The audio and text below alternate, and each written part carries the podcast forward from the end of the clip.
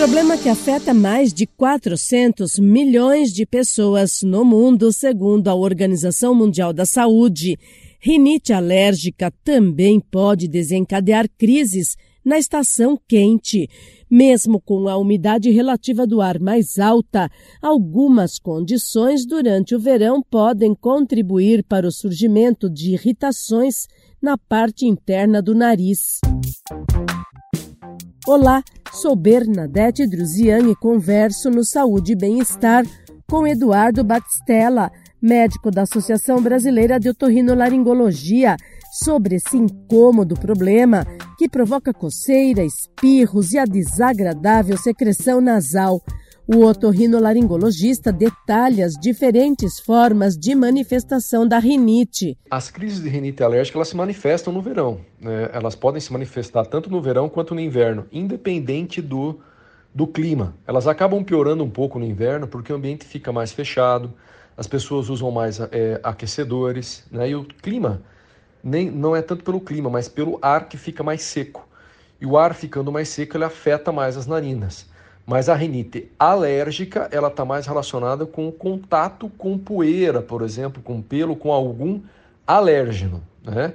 E a rinite que modifica com a temperatura é uma rinite que a gente chama de não alérgica ou uma rinite vasomotora. O que pode desencadear a rinite durante as mudanças climáticas é principalmente a troca de temperatura muito brusca, que pode ser do quente para o frio ou do frio para o quente, e também pode estar relacionada com a exposição ao ar mais seco, principalmente porque a mucosa do nariz fica machucada. O especialista explica que a rinite pode ter origem hereditária. A alergia ela pode ser hereditária, né? A gente sabe que quando o pai tem algum problema, a chance de ter a transmissão do, da rinite alérgica, digamos assim, é em torno de 35%. Se os dois, pai e mãe, forem tiverem problema, a chance aumenta, vai para 70%. Não quer dizer que a criança vai ter realmente alergia, mas a chance dela vir a ter pode aumentar.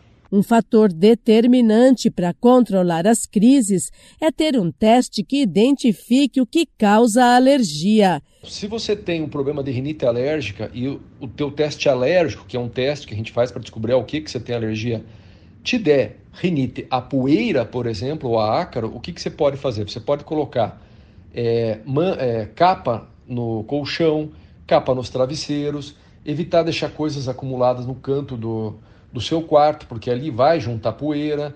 Né? É importante fazer a higienização de sofás, é importante fazer higienização de almofadas.